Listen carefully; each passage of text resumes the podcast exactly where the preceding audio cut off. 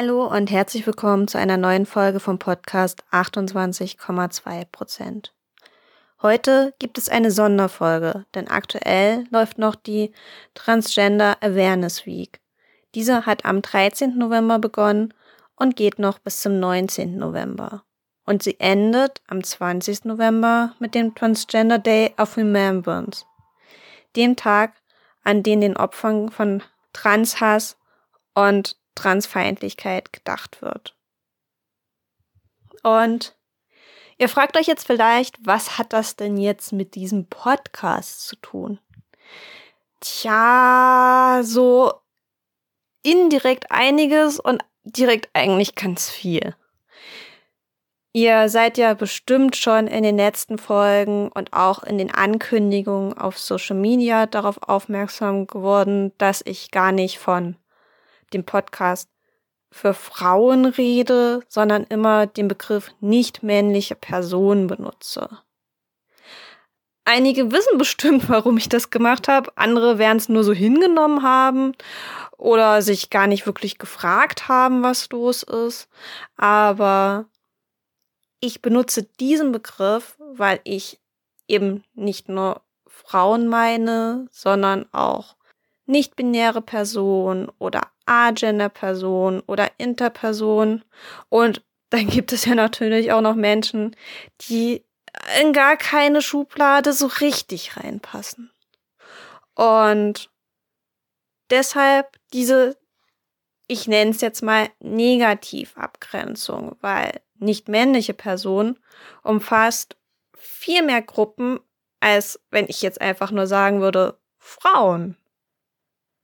Aber was all diese Gruppen gemeinsam haben, ist, dass sie oft unter sexistischen und patriarchalen Strukturen zu leiden und zu kämpfen haben. Deshalb habe ich mich eben dafür entschieden, meine Einladung in diesen Podcast eben bewusst nicht nur an Frauen zu stellen. Und ja, bis zur Veröffentlichung dieser Folge hatten wir erst eine nicht-binäre Person im Podcast, aber allein diese Formulierung, dass ich für den Podcast eben nicht männliche Personen interviewe, hat schon ganz schön viele Leute dazu veranlasst, mich anzugehen, beziehungsweise mich belehren zu wollen, dass ich doch eigentlich über Frauen reden würde. Aber das stimmt nicht. Und genau dieses Verhalten, das jetzt mir und dem Podcast entgegengebracht wird, zeigt deutlich, wie wichtig es ist, dass eben diese Formulierung genutzt wird.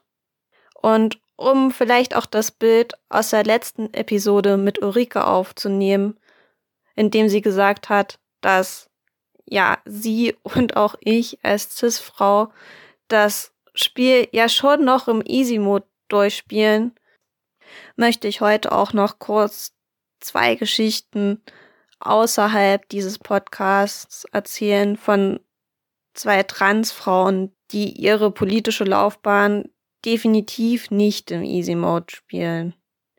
Ich verlinke euch in der Folgenbeschreibung einen Artikel über Flora Gessner, die letztes Jahr für die Piraten als Kandidatin zur Bundestagswahl angetreten ist und die, um auf den Wahlzettel zu kommen, noch ihren Deadname angeben musste.